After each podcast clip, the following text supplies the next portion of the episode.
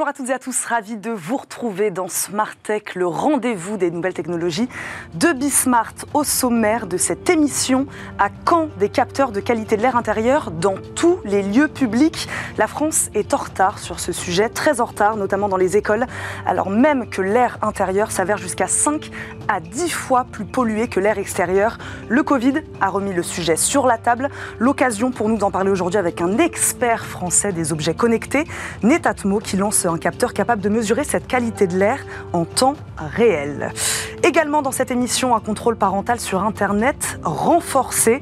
L'ambition, euh, évidemment, mieux protéger les enfants face aux contenus euh, violents sur le net. Dans cette nouvelle loi de mars 2022, le gouvernement prévoit non seulement d'amplifier, mais aussi de simplifier le contrôle parental. Une nécessité lorsque l'on sait qu'un parent sur deux ne met en place aucune solution pour surveiller les activités numériques de son enfant. Le texte prévoit notamment l'obligation pour les constructeurs de tablettes et de smartphones d'installer ce dispositif dès la fabrication. On en parle tout à l'heure.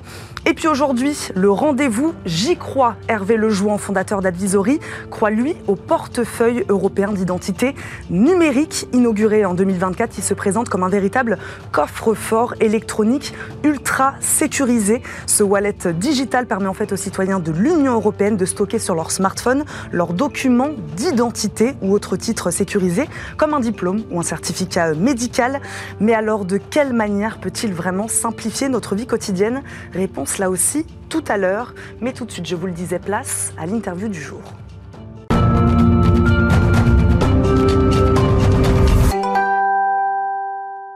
Je vous le disais, dans quelques instants, on parlera contrôle parental avec nos deux invités. Béatrice Piron, députée Renaissance des Yvelines, membre de la Commission des affaires culturelles et de l'éducation. Karina Chatin nous accompagne également, responsable de l'éducation numérique à la Commission nationale de l'informatique et des libertés à la CNIL. Donc, bonjour à toutes les deux. Bonjour. On discutera avec vous tout à l'heure, je le disais, mais pour l'instant, notre invité est Marcin Mézinski, chef de produit senior chez Netatmo. Bonjour. Bonjour. Bienvenue sur le plateau de Smartech. Je le disais, respirer un air intérieur moins pollué, un sujet qui paraît essentiel lorsqu'on sait qu'il est jusqu'à 5 à 10 fois plus pollué que l'air extérieur. Ce sont des données de l'Observatoire de la qualité de l'air. Un sujet d'actualité aussi, puisqu'on en a davantage parlé ces deux dernières années en pleine crise du Covid. La France est accusée d'être à la traîne sur le contrôle de la qualité de l'air dans les établissements recevant du public, notamment dans les écoles. Euh, Marcin Mézinski, est-ce que c'est le Covid hein, véritablement qui a permis de reparler de la qualité de l'air dans les espaces intérieurs? En tout cas, en France, oui. Oui, euh, oui euh, clairement, parce que c'est vrai qu'on a, nous, senti, en fait, chez Netatmo, cette cet engouement, si je puis dire, pour, pour, pour cette thématique. En fait, ce qui s'est passé, c'est que bon, concrètement, à partir du moment où l'OMS a, a, vu qu'il il y avait un lien entre la présence de, particules en suspension et le fait qu'il y ait une plus de propagation de Covid, en fait, il a été établi un lien que, voilà, en fait, on devrait renouveler l'air le plus souvent possible dans les espaces confinés.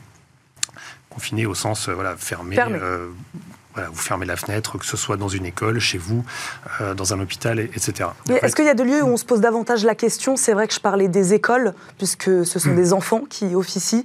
Euh, c'est là qu'on se pose davantage la question. Tous les lieux publics fermés aussi, finalement En fait, euh, dans les écoles, si vous voulez, en France, il y a une loi depuis 2015 qui, qui, avec, différentes, avec différents volets d'application qui fait que en fait on doit équiper donc c'est les, crèches, puis les écoles maternelles, hmm. puis les écoles primaires, les lycées, etc. de dispositifs pour capter la, la qualité de l'air. Et en fait, c'est vrai qu'on se pose cette question, mais il est compliqué encore aujourd'hui pour les collectivités, que ce soit aussi dans le privé, euh, de mettre en place ces mesures-là, parce qu'il y, a des difficultés techniques, des difficultés budgétaires, mhm. euh, qui font que malheureusement, ça n'a pas forcément été toujours bien mis en place. Depuis euh, le Covid, effectivement, on a senti une accélération. Mhm. Vous l'avez vu dans différentes municipalités qui se sont emparées du sujet. Donc, on va dire, il n'est jamais trop tard. et là, en fait, on a, vu que ce sujet-là, effectivement, euh, était, est revenu sur le devant de la scène en France, alors que nous, en fait, ce qu'on observe aussi, comme on est un acteur européen, c'est que dans d'autres pays, euh, c'était déjà, enfin, c'était des problématiques qui, déjà, qui étaient beaucoup plus présentes, mhm. peut-être aussi euh, où on était un peu plus en avance qu'en France. Quel autre pays, par exemple? Par exemple, les Pays-Bas.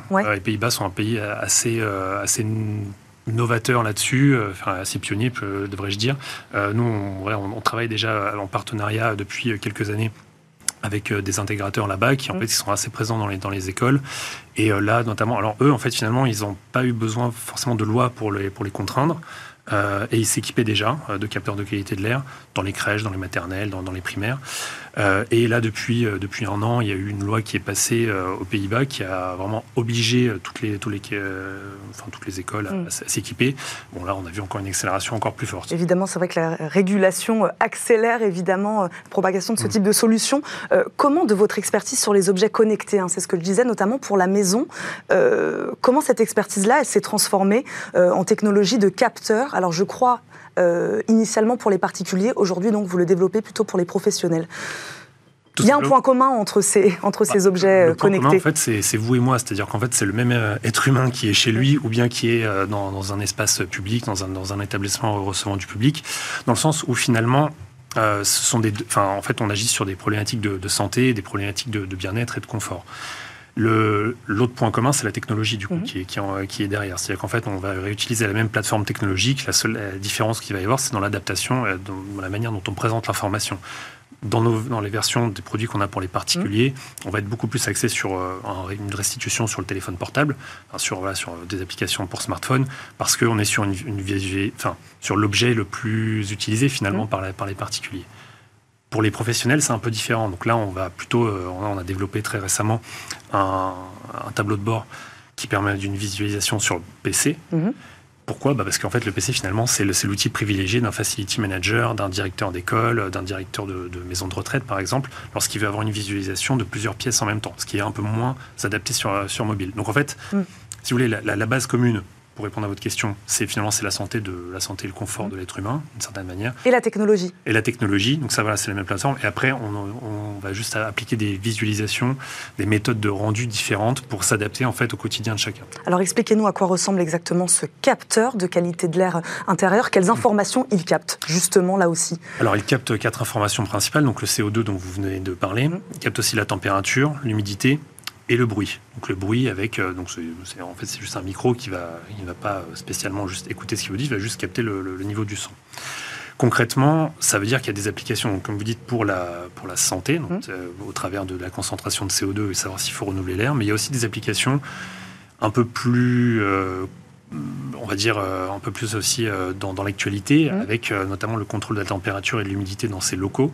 c'est vrai qu'aujourd'hui, on, est, on sait qu'il y, a des, régulations, alors en France, plus ou moins contraignantes sur le respect des températures mmh.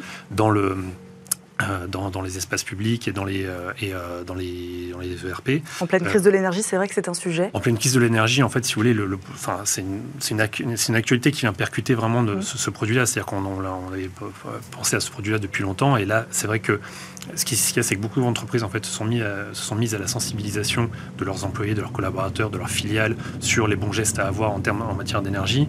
Mais il y a aussi, en fait, l'étape suivante, finalement, c'est un peu de savoir si, quelle est l'efficacité de tout ça et de le rendre lisible aussi pour les utilisateurs. dire est-ce que, voilà, est-ce que ça marche? Est-ce que ce, que, ce qu'on préconise va, va, fonctionne? Est-ce que la température a vraiment été réduite dans les locaux tels qu'on le pensait? Ou est-ce qu'elle est bien maîtrisée sur, C'est surtout ça? C'est vrai qu'on a parlé évidemment du Covid, mais capter euh, en effet euh, la température peut être aussi euh, intéressant en ce moment. est-ce qu'il y a des éléments qui sont difficiles à recueillir? Particulièrement difficile à recueillir avec ce mm. capteur Non, pas particulièrement, parce qu'il est en fait, euh, il se base sur des technologies qui sont euh, vraiment très maîtrisées. Euh, nous, ça fait 10 ans qu'on mm. travaille sur des capteurs de CO2 dans notre, comment dire, chez Netatmo. C'est mm. des capteurs qu'on a développés nous-mêmes. Donc en fait, on est vraiment sur des technologies qu'on maîtrise. donc concrètement, aujourd'hui, on a, on a un vrai recul là-dessus. Donc il n'y a pas de difficulté particulière. Enfin, c'est un produit qui, qui, se branche au courant, qui se, qui se connecte au Wi-Fi. Qu'on est sur des technologies partout très mature, euh, très simple d'utilisation, et, c'est d'autant plus simple qu'en fait on a pris tout notre savoir-faire B2C. Mhm.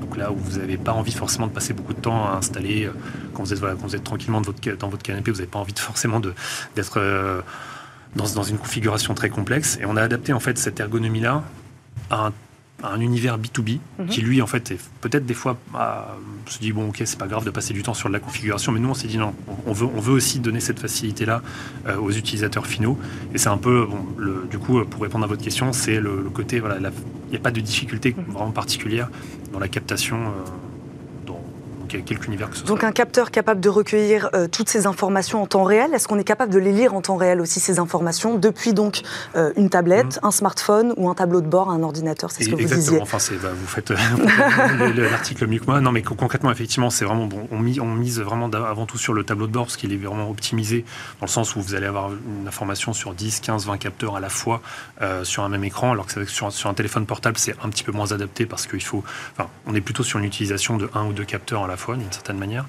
Euh, ça, c'est la première chose. La deuxième chose aussi, c'est que vous avez un. Euh, donc, c'est du temps réel. Euh, et puis aussi, vous avez des données historicisées. Donc, nous, en fait, on stocke les données gratuitement, de manière sécurisée. donc, bah, notamment en, Europe, parce qu'on respecte évidemment tout ce qui est relatif à la RGPD.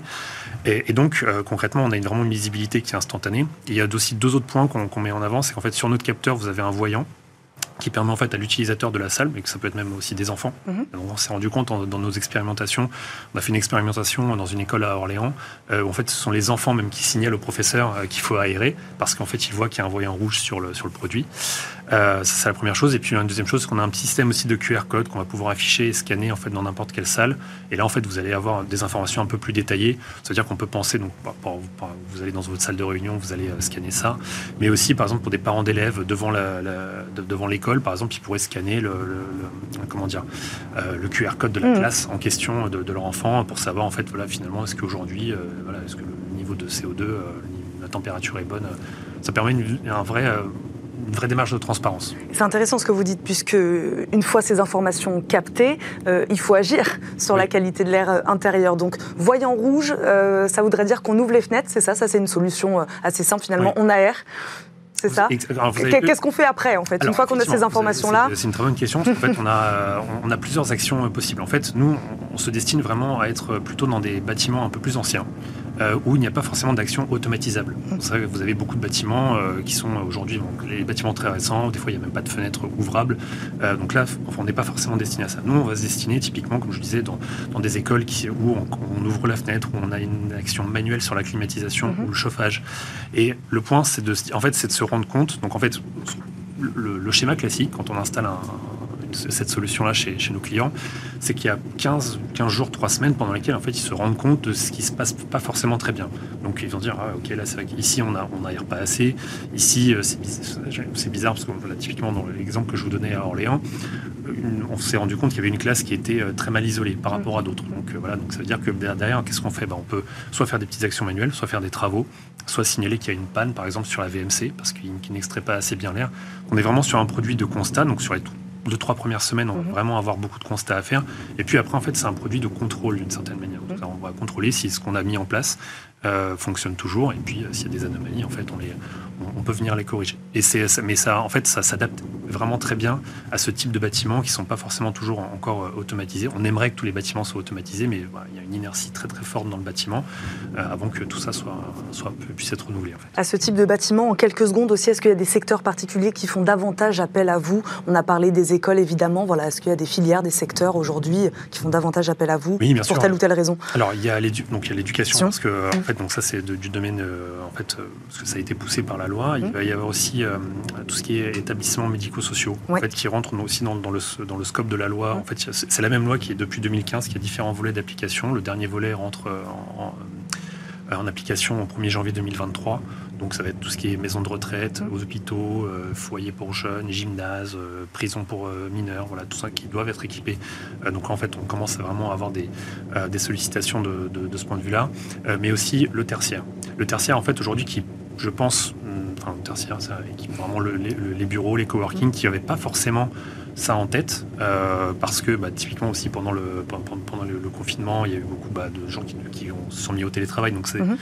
C'était peut-être des problématiques qui leur étaient, qui étaient un peu distantes, mais là où ça revient en fait en force, c'est euh, à cause de la crise de l'énergie. Et puis ce sont tout de même des espaces où on passe le plus clair de notre temps, en tout cas dans les bureaux ou les espaces de coworking. C'est vrai qu'on y passe, on y passe la journée. Merci beaucoup Marcin Mézinski d'avoir répondu à nos questions aujourd'hui, de nous avoir présenté votre solution. Je rappelle, vous êtes le chef de produit senior chez Netatmo, mais vous restez avec nous. Merci beaucoup. Tout de suite, on parle non plus de contrôle de la qualité de l'air, mais de contrôle parental. Le contrôle parental sur les moyens d'accès à Internet se renforce afin de mieux protéger les enfants contre les contenus violents sur Internet. La loi du 2 mars 2022 prévoit de faciliter l'usage des dispositifs de contrôle par les parents. Aujourd'hui, je le disais, seulement 46% des parents déclarent avoir mis en place des solutions de suivi de l'activité numérique de leur enfant. Les fabricants seront désormais euh, obligés d'installer sur tous les appareils connectés Internet vendus en France un système de contrôle parental. Mais tout ça, on va en parler donc avec nos deux invités. Béatrice Piron nous accompagne, députée Renaissance des Yvelines, membre de la Commission des affaires culturelles et de l'éducation, qui a participé à l'écriture du projet de loi visant à renforcer donc ce contrôle parental. Bonjour. Oui, bonjour. Merci d'être avec nous sur ce plateau. Karina Chatin, rebonjour aussi, responsable de l'éducation au numérique à la CNIL. Merci d'être là aussi pour débattre avec nous. Béatrice Piron, ma, ma, première question sera pour vous. Comment est né ce projet de loi? Quel était le constat de départ? Alors le constat, euh, dès, notre arrivée donc en 2017, euh, on a bien pris conscience des dangers euh, d'Internet pour nos enfants. Donc il y a eu plusieurs textes de loi qui se sont succédés donc dans notre commission. On avait commencé par exemple en premier à interdire les téléphones portables dans les écoles ou les collèges, les lycées pour éviter que que les enfants se photographient, passent trop de temps sur leur écran, sur le temps scolaire et, utilisent ces outils pour faire du cyberharcèlement. On a eu un texte qui visait plutôt les, familles et les parents d'enfants youtubeurs, parce qu'on a pu constater aussi qu'il y avait des familles qui, qui avaient un réel business, un modèle économique, donc par rapport à du temps euh, de leurs enfants qui sont filmés par leurs parents. Donc ça, il fallait l'encadrer On l'a encadré aussi. On, a également travaillé donc euh, sur euh, l'installation automatique donc d'un contrôle parental sur les téléphones portables et tablettes, parce qu'aujourd'hui, donc comme vous dites, plusieurs associations ont fait des constats comme quoi trop peu de parents s'y intéressent, mmh. trop peu de parents ont une réelle vision de ce que font leurs enfants. Donc il y a eu une, une enquête donc faite par l'UNAF et, Open qui, qui, est, qui, est, flagrante en fin de compte sur toutes les questions, sur toutes les thématiques. Les parents sous-estiment le temps passé sur les écrans, les applications utilisées par leurs enfants. Et donc, euh, certes, il faut améliorer le dialogue parent-enfant, mhm. mais il faut aussi accompagner les parents pour qu'ils aient donc des informations réelles, concrètes de ce que font leurs enfants sur leurs outils. Donc, il y a peut-être un enjeu de sensibilisation, même déjà avec, euh, avec cette loi. Euh, Karina Chatin, pourquoi il a, elle arrive aujourd'hui, cette loi? Je le disais sur le timing. Hein. voilà, expliquez-nous un peu comment les contenus violents ou non, vous allez nous dire, ont évolué ces dernières années C'est-à-dire, est-ce que les enfants sont plus sensibles à ça aujourd'hui, en 2022, qu'ils ne l'étaient euh, il y a euh, peut-être 6 ou 7 ans alors bien sûr, les, enfants sont très présents sur Internet de plus en plus tôt. Ils s'inscrivent sur les réseaux sociaux bien avant l'âge de 13 ans. Euh, et donc, ils sont exposés à une série de, de cyberviolences Hein, que ce soit le cyberharcèlement, l'exposition à des contenus à caractère haineux, terroristes, etc. Mais aussi, à, ils rencontrent aussi des enjeux qui sont plus spécifiques euh, sur la protection de leurs données personnelles et de leur vie privée. Par exemple, le piratage de leurs comptes ou encore l'exploitation euh, commerciale de, leurs données personnelles. Et donc, le constat, c'est qu'il y a une vraie exposition de ces enfants à, des risques sur Internet, même s'il ne faut pas diaboliser l'outil, hein, il y a aussi des, des, aspects très positifs. Et je crois que dans l'opinion publique, il y a une vraie prise de conscience que la protection de l'enfance doit aujourd'hui être une priorité, doit, faire partie des politiques publiques euh, parce que les enjeux sont, très forts. Alors, ce qu'on constate aujourd'hui, c'est que euh, le contrôle parental, vous l'avez dit, est très peu euh, utilisé. Il soit existe. parce que il existe, mais les parents soit ne le connaissent pas, hum. soit trouvent que c'est trop technique et donc ne l'installent pas. Euh, et euh, c'est vrai que le contrôle parental peut être un outil pour davantage protéger les mm. enfants en ligne, mais euh, la CNIL attire l'attention quand même et un point de vigilance, car ces dispositifs doivent protéger aussi la vie privée et l'intérêt supérieur de l'enfant. Pourquoi? Parce qu'en fait, déjà, lorsque vous installez le contrôle parental, de nombreuses données personnelles de l'enfant sont collectées et elles sont parfois excessives. On peut penser par exemple à la géolocalisation. Et puis, euh, certaines fonctionnalités sont très intrusives. Et donc, qu'est-ce qui peut se passer? Eh Bien, l'enfant peut avoir l'impression d'être surveillé en permanence. Donc, ça peut rompre le lien de confiance mmh. entre l'enfant et ses parents. Ça peut empêcher l'enfant de s'autonomiser progressivement et de devenir un adulte dans le monde numérique. C'est bien l'objectif mmh. aussi, de former les enfants à être des citoyens numériques à part entière. Et puis, ça peut aussi euh, entraver, si vous voulez, le, le développement de l'enfant, son autonomie, euh, son jugement critique et euh, cet espionnage permanent n'est pas donc euh, souhaitable. Donc un dispositif qui permettrait d'être simplifié, c'est ce que vous dites, qui permettrait d'être plus, trans qui permettrait d'être plus transparent aussi, Alors, qui aurait vocation à être plus transparent et à protéger davantage les données collectées sur, ces, sur ces enfants. moi j'aimerais juste revenir, oui en effet on va en parler évidemment de la, la protection des données, mais faire un peu de pédagogie. le contrôle parental, ça sert à quoi aujourd'hui? C'est-à-dire qu'est-ce qu'il permet, euh, c'est-à-dire d'empêcher les enfants d'aller sur certains sites. Voilà, est-ce qu'on peut rappeler déjà le contrôle parental qui existe hein, donc déjà euh, Peut-être qu'il faudrait le simplifier. En tout cas, il existe déjà sur les tablettes, les smartphones. Euh, à quoi il sert ce contrôle parental? Alors, en tout cas, pas à surveiller les enfants. Moi, je crois que c'est pas une bonne chose de, comment dirais-je, d'imposer contrôle parental sans avoir un dialogue avec euh, son enfant. Et ça fait partie d'ailleurs des trois principes clés que la CNIL euh, défend. C'est le principe de proportionnalité, c'est-à-dire prendre en compte, encore une fois, l'intérêt supérieur de l'enfant, son âge, mm-hmm. son degré de maturité pour pouvoir dialoguer avec lui. Ensuite, le principe de transparence, vous l'avez un peu dit, c'est-à-dire le fait d'informer son enfant euh, de, l'installation d'un tel euh, dispositif. Et puis enfin, le principe de sécurité des données, parce qu'évidemment, il n'est pas souhaitable que des tiers, et par exemple des entreprises, puissent réutiliser les données personnelles des mineurs à des fins, par exemple, commerciales. Mhm. Donc l'installation de ce dispositif, c'est l'occasion d'entamer un dialogue mhm. entre les parents et leurs enfants et de faire en sorte que le numérique ne soit plus un sujet de, grande tension finalement dans les familles, euh, parce qu'effectivement, euh, les parents ne savent pas euh, la plupart du temps ce que font leurs enfants sur Internet, se plaignent du temps passé devant les écrans, et donc il est indispensable de renouer finalement ce dialogue et de sensibiliser, d'informer les parents. C'est la raison pour laquelle la CNIL, il y a quelques jours, a lancé une grande campagne d'information, prudence sur Internet, avec des ressources pédagogiques pour les 8-10 ans, parce qu'effectivement, s'y prendre avant l'entrée au collège, c'est quand même une bonne chose pour les parents, les enseignants, et c'est vraiment une responsabilité collective que de euh, d'éduquer au numérique et de faire euh, de ces jeunes des vrais citoyens euh, numériques. Béatrice Piron, on va prendre les choses donc point par point, que dit ce texte D'abord sur la simplification euh, de cet outil, de ce dispositif de contrôle parental. Donc pour que les parents déjà euh, le prennent davantage en main, que dit le texte là-dessus? Alors le texte dit surtout que l'outil doit être préinstallé hmm. et proposé lors du démarrage de l'appareil. C'est-à-dire que ce n'est pas une application qu'il faut aller chercher, télécharger, hmm. mettre en place quand on y pense. C'est dès l'allumage de, l'appareil hmm qu'une proposition doit être faite, une question doit être euh, très explicite. Est-ce que c'est un outil utilisé par un adulte ou un enfant? Et si c'est un enfant, donc euh, vous souhaitez-vous la mise en place de, l'outil? Donc, euh, donc là, on est sur ce que je disais tout à l'heure, obligation pour les fabricants. Donc... Les fabricants d'installer ça. Donc, une obligation pour les fabricants, mais il y a aussi une obligation pour les distributeurs de contrôler que les produits qu'ils commercialisent donc, sont dans cette réglementation mm. et respectent la cette réglementation. Donc, euh, le but est que tous les parents découvrent le produit en déballant le produit et qu'ils en soient informés à ce moment-là. Ça, dans les faits, ça peut être fait rapidement?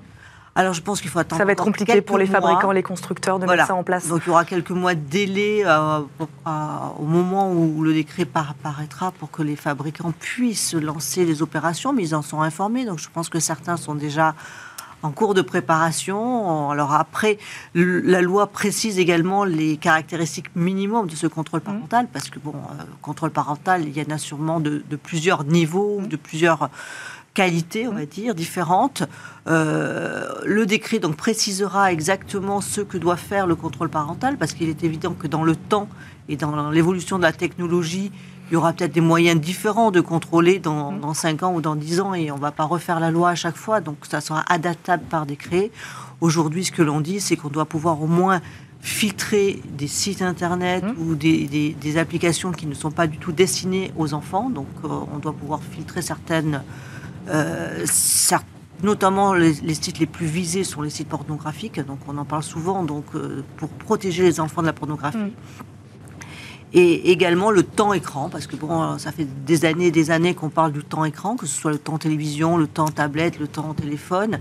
Aujourd'hui, donc les parents ont besoin un petit peu d'avoir une visibilité. Alors l'outil pourra donner la possibilité de bloquer, de limiter ce mmh. temps maximum écran sur certaines applications, ou au moins d'informer les parents. Est-ce que ce sera le cas sur tous les appareils? Puisque c'est vrai que je le disais, tous les appareils vendus en France, euh, avec l'engouement de la seconde main notamment, voilà, on n'achète plus forcément des, smartphones ou des tablettes neuves, on peut acheter de la seconde main. Voilà, est-ce qu'il y a une obligation sur ces produits-là également? Je crois que la loi prévoit que le dispositif sera obligatoire sur tous les appareils qui sont connectés à Internet. Oui. Donc qu'ils soient neufs ou, hmm. moins neufs, euh, les enceintes, les smartphones, euh, les consoles de jeux. Enfin, donc ça, couvre un champ quand même hmm. relativement large. Et, ce qu'il faut comprendre effectivement, c'est que les, enfants, si vous voulez, sont plus vulnérables euh, dans l'univers numérique parce qu'ils ont moins conscience des risques.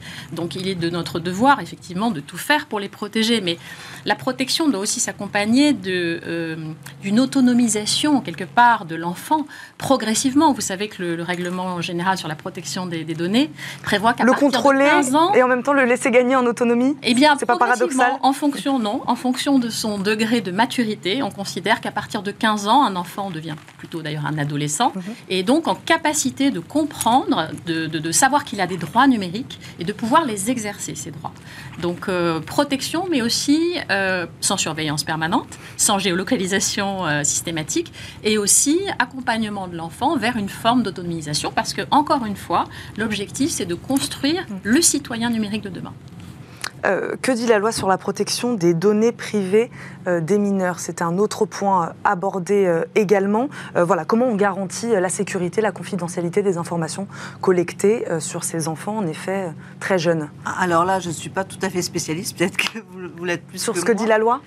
Alors oui. Ce texte, euh, sur ce que va dire ce texte. Pas précisément. Je dirais que ça fait référence à d'autres textes aussi qui existent. Oui, mais alors si on, on va plus loin. Règlement général sur la protection des données personnelles. Donc c'est la première fois dans le droit de la protection des données européen qu'on a des dispositions spécifiques justement sur les mineurs. Et donc avec un renforcement de la protection des enfants. Euh, par exemple, s'il n'interdit pas le, euh, ciblage publicitaire, euh, le RGPD considère qu'il est vraiment nécessaire de, prévoir des dispositions très protectrices pour les enfants. Pourquoi? Parce que faire du ciblage publicitaire vers un mineur, bah, c'est dangereux. Ça veut mhm. dire que l'enfant va être enfermé dans ses choix, ne va pas pouvoir être autonome, décider, et donc être influencé. Donc ce texte, j'en ai parlé un peu tout à l'heure, il y a un article, c'est l'article 8, mhm. sur le consentement justement des mineurs. À partir de cet âge-là, en France, puisque l'âge peut varier euh, selon les pays européens, mhm entre 13 et 16 ans. On a un niveau de protection élevé en France, puisque c'est 15 ans. À partir de 15 ans, si vous voulez, l'adolescent doit pouvoir tout seul, sans le consentement de ses parents, eh bien, faire des actes courants euh, de la vie quotidienne sur Internet, c'est-à-dire s'inscrire à un réseau social, jouer en ligne, s'inscrire à une plateforme de jeu. Là, on n'est pas naïf, on sait très bien qu'en dessous de 15 ans, euh, les enfants sont déjà euh, sur Internet. Mais néanmoins, il était important de le marquer dans ce texte pour justement ne pas s'arrêter à la seule protection, mhm. mais aller vers un accompagnement, vers l'autonomisation progressive des enfants en ligne. Comment la CNIL, vous avez travaillé, vous, sur ce, sur ce projet? Qu'est-ce qu'elle, euh, voilà, Quelle participation vous avez amenée? Alors, la CNIL a été auditionnée hein, euh, par le Parlement au moment de la discussion mhm. de cette proposition de loi du député euh, Studer.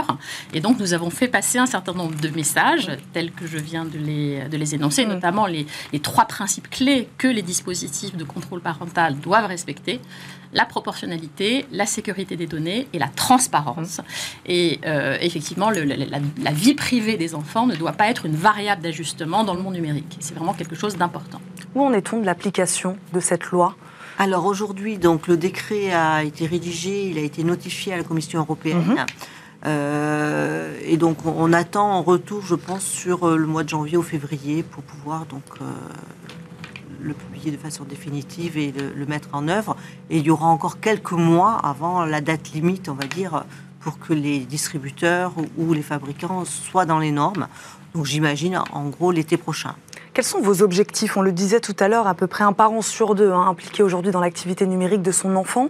Euh, est-ce qu'on se dit qu'avec un texte comme ça, donc une obligation pour les fabricants sur les tablettes, sur les smartphones, d'avoir ce dispositif-là installé dès le départ, euh, voilà, est-ce qu'on se donne des objectifs en tant que euh, voilà député qui a travaillé sur ce projet de loi? Est-ce qu'on se dit bon bah voilà, en le rendant obligatoire, on imagine que oui, on va avoir un boom et que demain, 80% des parents, on l'espère, seront impliqués sur sur l'activité numérique de leurs enfants? Alors je ne pense pas que dans la loi, on est évaluer ou donner un objectif quantifié. Notre objectif, ça serait que 100% des Mm. parents s'impliquent dans la protection de leur enfant. hein. Donc, euh, même à la limite, quand on a un vieux téléphone, parce que bon, ça sera sur les téléphones vendus, donc Mhm. éventuellement, ça, ça intégrera les téléphones d'occasion. Mais c'est sûr que si un parent transmet euh, son, son vieux téléphone à ses enfants, euh, il n'y aura pas cette, euh, cette application de préinstallée. C'est ce que je disais tout à l'heure, des, des- des appareils qui de ne sont télécharger pas des, neufs. des applications. Hmm. Donc, euh, donc il faudrait que 100%, l'objectif serait que 100% des parents s'en préoccupent. Euh, bon, je ne sais pas si on pourra le mesurer et si ça sera une réalité, à partir de quand ça sera vraiment la réalité.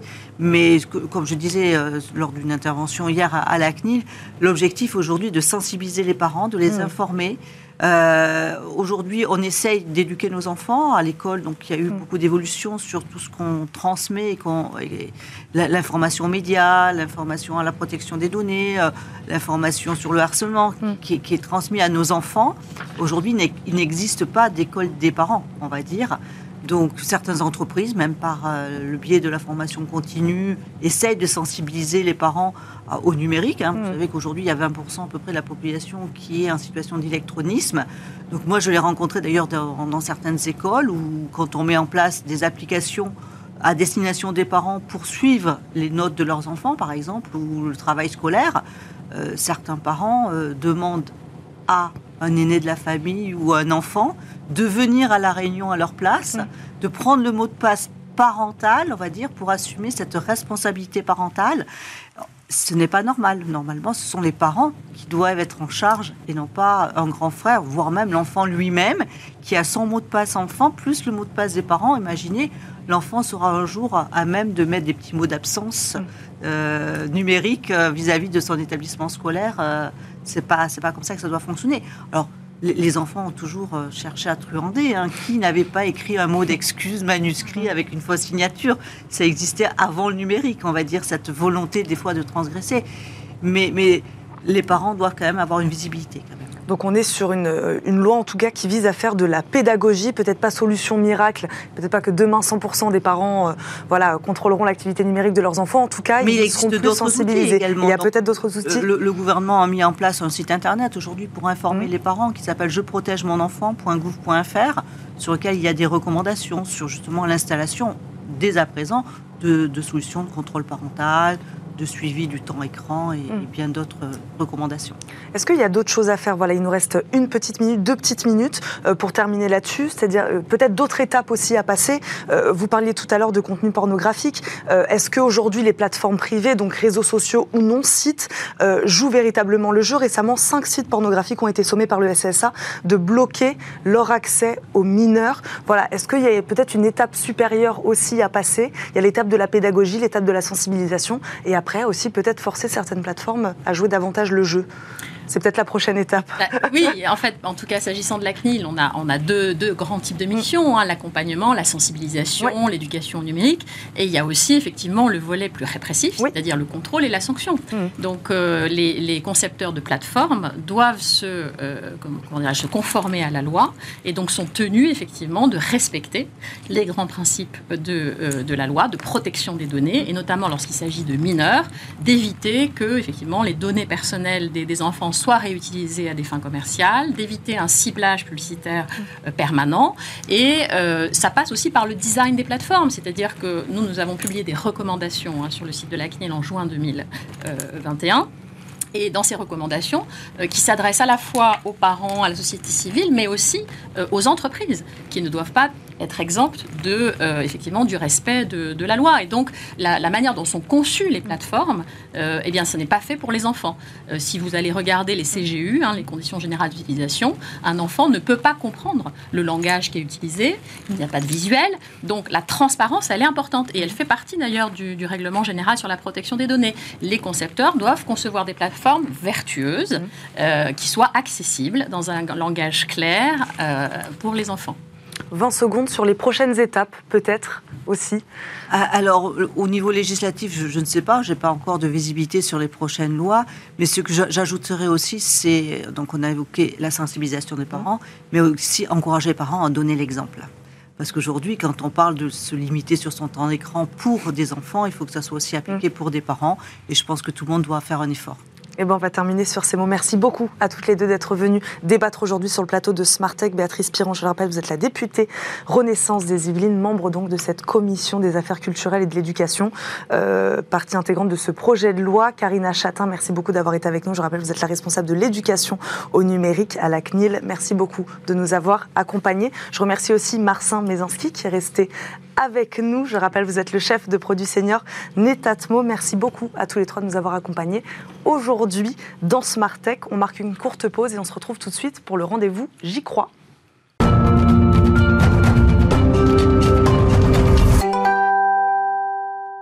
De retour dans Smart Tech, bienvenue si vous nous rejoignez. C'est l'heure de notre rendez-vous opinion avec Hervé Lejouan qui y croit à chaque fois. Il nous accompagne en visioconférence. Bonjour Hervé. Bonjour Eva. Comment allez-vous?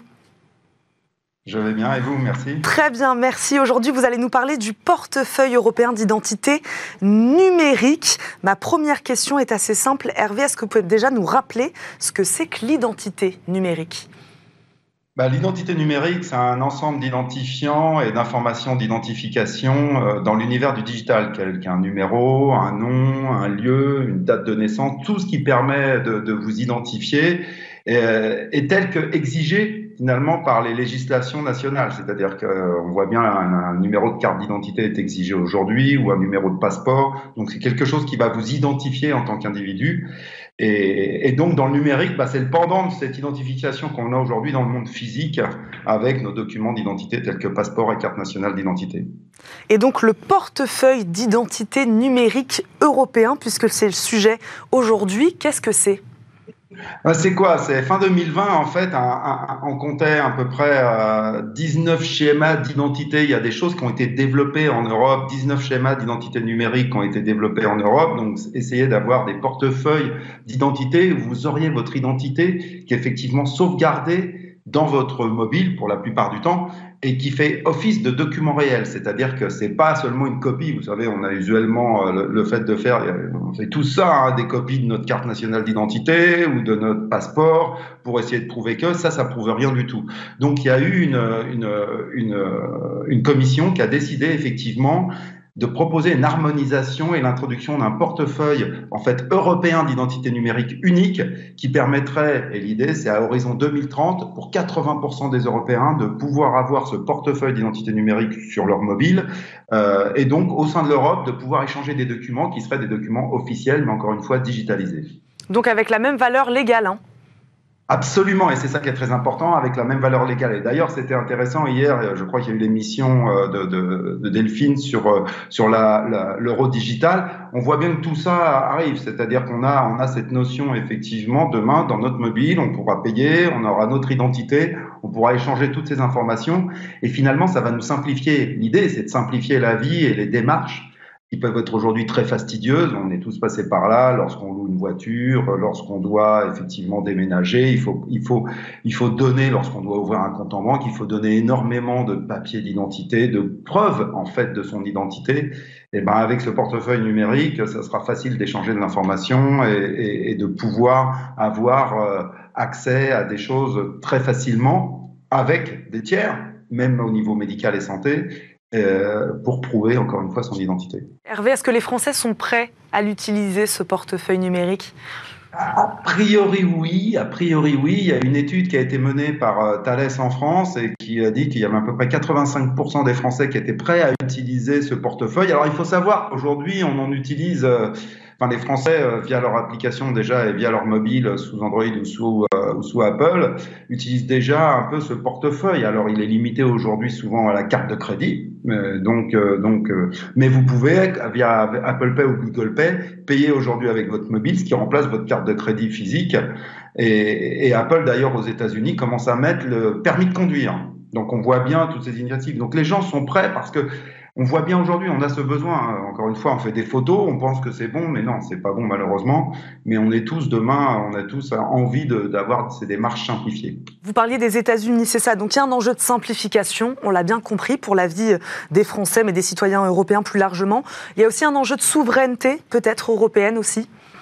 Absolument, en fait, ben, comme je le disais, les GAFAM, ils proposent déjà ces portefeuilles et euh, wallets, ce qu'on appelle wallet en anglais, et encore une fois, on sauvegarde nos moyens de paiement et autres. Donc l'idée, c'est aussi de se dire euh, que l'objectif, c'est d'être sûr de, de, de, consolider ces nombreux documents d'identité et même si ces sociétés, Apple et Google, disent qu'elles s'engagent à pas exploiter les données, enfin, il faut savoir qu'Apple aujourd'hui, je crois que c'est le premier possesseur au monde de numéros de carte de crédit. C'est-à-dire, ils en ont plus d'un milliard. Ils possèdent plus d'un milliard de cartes de crédit qu'ils qui, sauvegardent. Donc, l'enjeu, en fait, il est d'être certain que on va, nous, Européens, on va avoir un système qu'on va pouvoir contrôler, qui va être euh, bien sûr entièrement, euh, qui, va, qui va respecter le, le, règlement européen de la protection des données personnelles, le, le RGPD, et, puis contrairement, aux États-Unis, Hervé, euh, le portefeuille européen sera plus respectueux de la vie privée, c'est ça des citoyens, c'est ce que vous dites? Bah, Exactement, c'est-à-dire que l'idée c'est de, de garantir, là, c'est vraiment de garantir avec les Américains, entre guillemets, c'est pas, il a pas de, ce sont des sociétés privées, donc il n'y a pas de, y a pas de, de, reproche quand je dis ça, mais on ne sait pas demain ce qu'elles peuvent faire de la donnée. Elles peuvent s'engager aujourd'hui et demain, même s'il y a le RGPD, mais à pouvoir utiliser des données, faire des analyses et autres. Là, avec le portefeuille européen qui sera émis par les autorités, euh, effectivement, ils souhaitent absolument garantir l'usage et la protection des données, mais même aller plus loin, c'est-à-dire euh, c'est la minimisation. On ne va pas, euh, par exemple, il y a des exemples qui sont très concrets aujourd'hui. La plupart du temps, pour vérifier votre âge, on vous demande votre finalement votre date de naissance pour vérifier si vous avez plus de 18 ans pour accéder à un certain nombre de services. Il n'y a pas besoin de vous demander votre date de naissance. Ça, c'est beaucoup d'informations. On pourrait juste avoir un, une donnée qui serait comme une métadonnée qui dirait que vous avez plus de 18 ans et ça serait une garantie. Donc ça veut dire que en face, la, la, société aurait la garantie et la certitude que vous avez plus de 18 ans sans avoir votre date de naissance exactement. Donc c'est des choses qu'ils souhaitent mettre en œuvre pour encore une fois protéger, minimiser les données et garantir que ce ne sera utilisé qu'à des fins effectivement suffisantes par la société. Et donc pas trop d'informations à divulguer. Et sachant qu'on aura accès en tant que citoyen à des mécanismes de d'accès, où ai-je laissé mes consentements, où ai-je laissé mes données, et ainsi de suite. Donc pouvoir tracer ça de, correctement. Très rapidement, quand et comment est prévu le déploiement? Alors normalement, euh, il y a des premières expériences qui sont prévues en, en 2023. Euh, donc, euh, donc là, dès 2023, il va y avoir des premières expériences et normalement dès 2024. Et ensuite, petit à petit, encore une fois, avec un objectif de couvrir 80% des Européens dès 2030. Merci Hervé Lejoin de nous avoir accompagnés. Je rappelle, vous êtes le fondateur d'Advisory, on vous connaît bien évidemment dans Smartech. Merci de nous avoir accompagnés à distance, de nous avoir parlé aujourd'hui du portefeuille d'identité numérique européen. Je vous dis à bientôt. Merci Hervé. Merci à vous de nous avoir suivis évidemment dans Smart Tech. Merci à Caroline Ricross qui m'a aidé à préparer cette émission. On se retrouve demain toujours sur Bismart pour un nouveau numéro de Smart Tech. Très bonne journée à tous et à demain. Ciao.